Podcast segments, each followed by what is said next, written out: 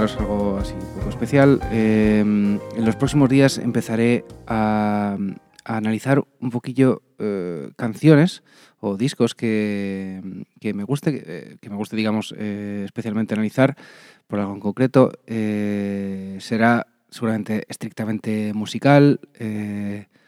por supuesto, la música es algo muy subjetivo, así que va a entrar mucho de, mi, de, mi, de mis gustos musicales pero, pero sí cosas que creo que resulten interesantes para vosotros. Eh, ¿Por qué una banda hace esto en concreto, en esta canción en concreto?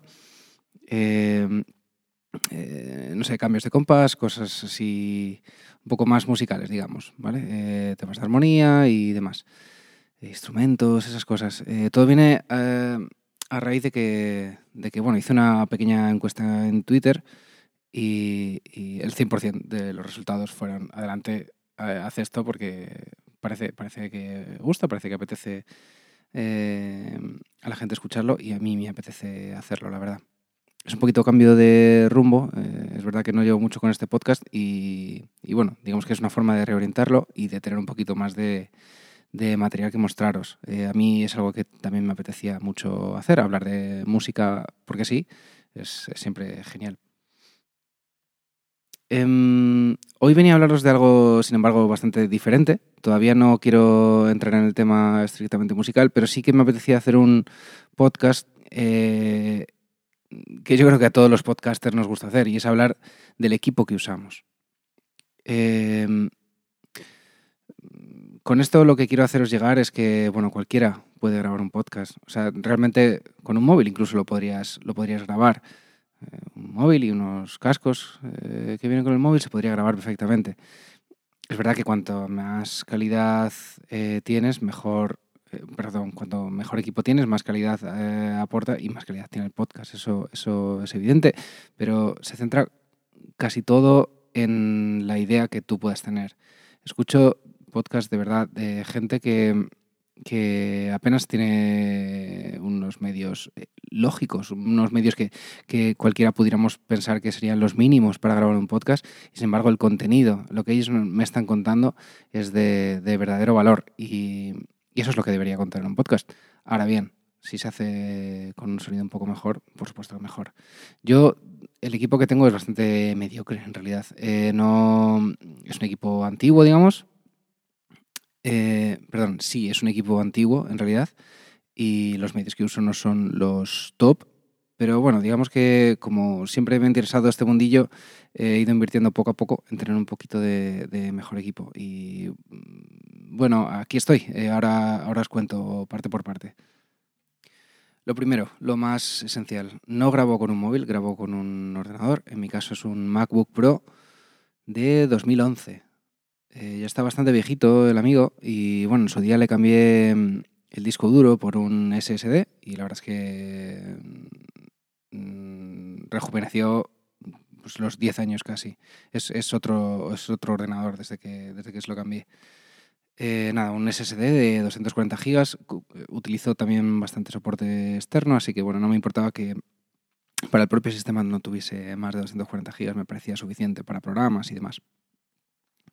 El ordenador es un, pues es un MacBook Pro de 13 pulgadas de principios de 2011, un procesador de 2,3 GHz con Intel Core i5, memoria RAM 8 GB. Eh, cuando lo compré, que por cierto lo compré de segunda mano, ya venía con, la expansión. Eh, el original traía 4, este tiene 8, DDR3, eh, como veis bastante, bastante antiguo.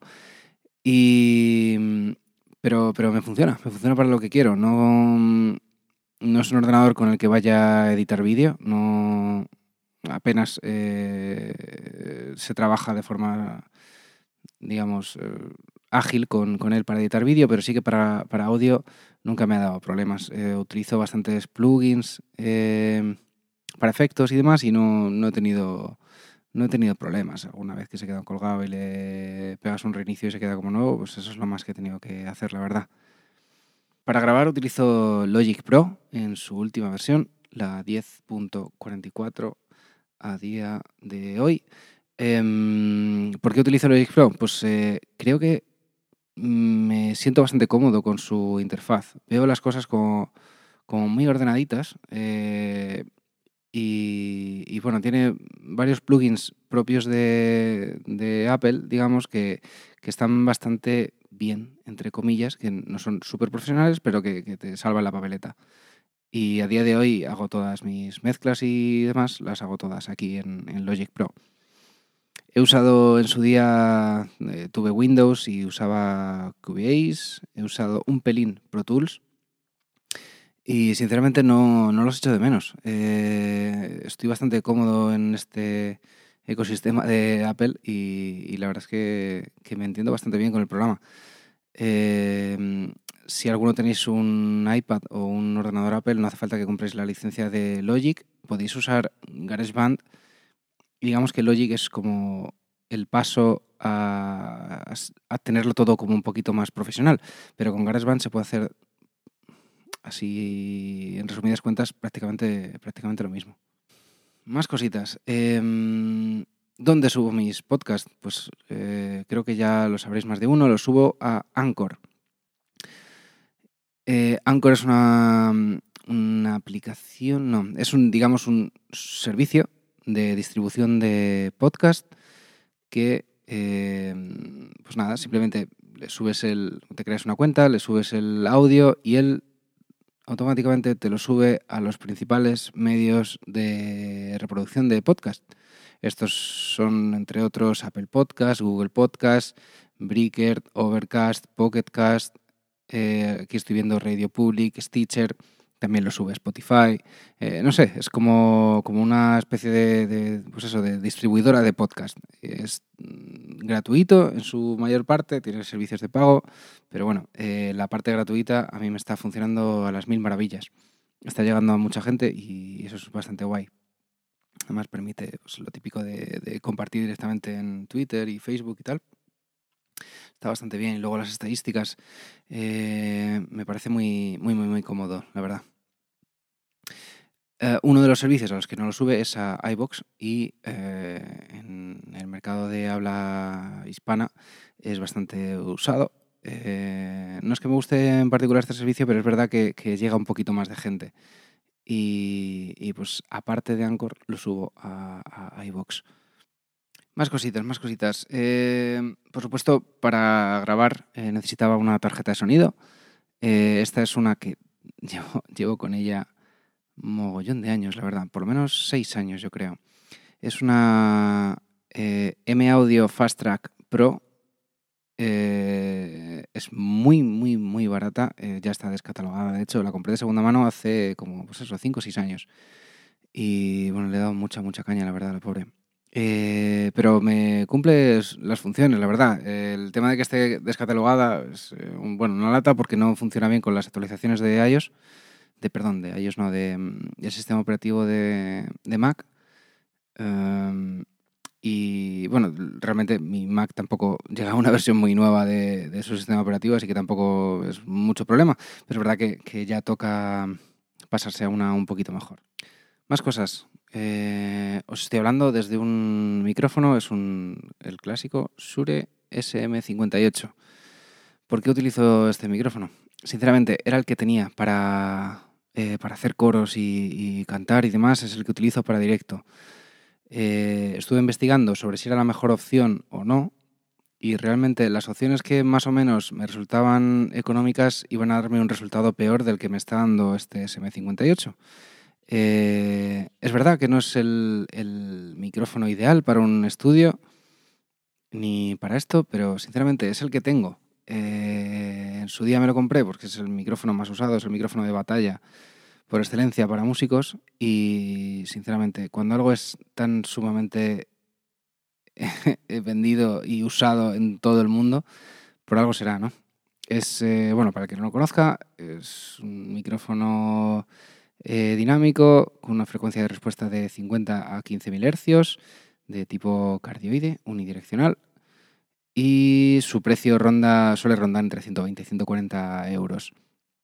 Eh, como digo, es, eh, creo que no me equivoco al decir que es el micrófono más usado eh, del mundo. Y, ese fue el principal motivo por el que me lo compré, porque vi que todo el mundo lo usaba, vi que cada vez que cogía uno era eh, tenía un buen resultado y aparte es un micrófono bastante sólido em, para llevar a cualquier lado. Y pues ese es el que estoy, el que estoy usando. Más cositas. Eh, auriculares. Uso ahora mismo unos auriculares de la marca Takstar. Es una marca china. El modelo es el HI 2050. Takstar es la marca.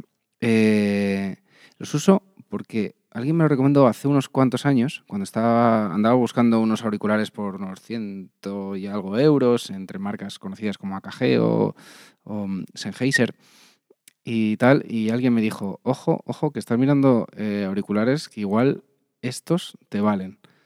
Y, vi que la diferencia de precio era, abismal, pero, todo el mundo le daba muy buenas críticas. Em, sus frecuencias van desde los 15 hercios hasta los 25.000 y la impedancia de 60 ohmios. Ahora bien, son comodísimos, comodísimos. Puedo estar muchas, muchas horas con ellos y, a ver, pesan un poquín, como pesan todos los auriculares medio buenos, es que su precio son 60 euros. 60 euros me costaron y de verdad que son muy, muy, muy cómodos.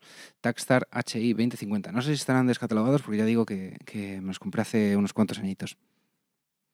Más cosas, los monitores que utilizo. Eh, bueno, avisaros que, realmente no es necesario unos monitores para, para grabar un podcast, en realidad, ¿vale? Con unos cascos podríais, podríais valeros. Eh, yo tengo unos que me compré hace como 8 o 10 años quizá. Son unos eh, M Audio Studio Fit, File o Studio File, como se diga, a V40, que me costaron alrededor de 100 euros los dos, eh, simplemente pues por tener unos monitores un poco mejores que los que compramos de cualquier marca, Sun Blaster o algo así. Pero bueno, eh, que a mí me valían para hacer lo que, lo que necesito. Más cosas. Tengo una mesa de mezclas que la verdad es que ya no la uso. En su día sí la usaba para tener un poquito más de entradas en la M Audio que solo tiene dos. Em, esta mesa de mezclas tiene ocho canales, es, la típica mesa de mezclas chiquitita de Behringer. Eh, el modelo en concreto es un Xenix 802 y está siempre alrededor de 80 o 100 euros, algo así. Seguro que ahora habrá mesas mejores porque esta me la compré también pues cuando me compré un poquito los, em, eh, los monitores. Eh, me la compré por esa época. Y no la uso sinceramente porque a la hora de las grabaciones me mete bastante ruido pero últimamente sí que le estoy dando un uso en directo para tener mis propios monitores. Lo que hago es eh, pasarle la mezcla de mis, teclados, digamos, eh, perdón, la mezcla no, pasarle las salidas de mis teclados por un lado al técnico de sonido, que lo saque su mesa, y yo por otro me hago unos monitores con esta mesita. Eh, es bastante cómodo pues que tienes eso, tus teclados ahí a mano y, y con unos cascos, unos in-ear eh, chiquitillos que apenas se ven, eh, tienes pues, para ponerte uno o los dos si, el sonido es apabullante. Eh, pues tienes ahí tu control de un teclado, de otro, de tu voz. Está, está bien en ese sentido, pero la verdad es que le estoy dando muy, muy poquito uso. otra cosita más que utilizo es un controlador, un, se llama Korg Nano Control 2. seguramente lo conozcáis más de uno. Simplemente lo uso para, para mm, tener digamos, una botonera y volúmenes un poco a mano. La verdad es que le doy poquito uso. En su día sí que lo usaba un poquito más para, para directo, incluso lo usaba. Pero ahora lo uso más bien poco, simplemente pues, por tener a mano mm, botones de acceso rápido, de volúmenes y demás. Para controlar un poquillo en tiempo real eh, me resulta más cómodo que tener que andar con el ratón y simplemente para eso nada más, eh, como veis, el equipo que uso es bastante modesto. No creo que llegue a los 1000 euros en, total lo que debe costar ahora mismo este equipo de, en segunda mano. Eh, pero vamos, es más de lo que se necesita para, hacer un podcast. Os animo a todos a que con lo que tengáis en casa hagáis por eh, dar el salto si es que lo estáis pensando hacer, porque es realmente, realmente fácil. Si necesitáis cualquier consejo, os eh, dejaré los nombres del equipo que tengo, que estoy utilizando ahora mismo, del que hemos hablado, y para que bueno, lo sigáis un poquito y os hagáis la idea de un poquito lo que, lo que yo estoy usando, pero insisto que no es lo necesario. Se puede usar más, se puede usar menos. Y siempre lo que tengas, por poquito que sea, seguro que es suficiente para, para grabarte. Y nada más, eh, como siempre, recordaros que podéis seguirme en redes sociales, en arroba eduhr85, arroba cables y teclas, o eh, escribirme al mail cables y teclas arroba gmail.com. Eh, por favor, puntuarme en la aplicación en la que estéis escuchándome, porque me ayuda un montón, y dejarme comentarios en, las redes como en estas aplicaciones para, para conocer vuestro, vuestro feedback. Sin nada más, me despido. Muchas gracias y hasta otra.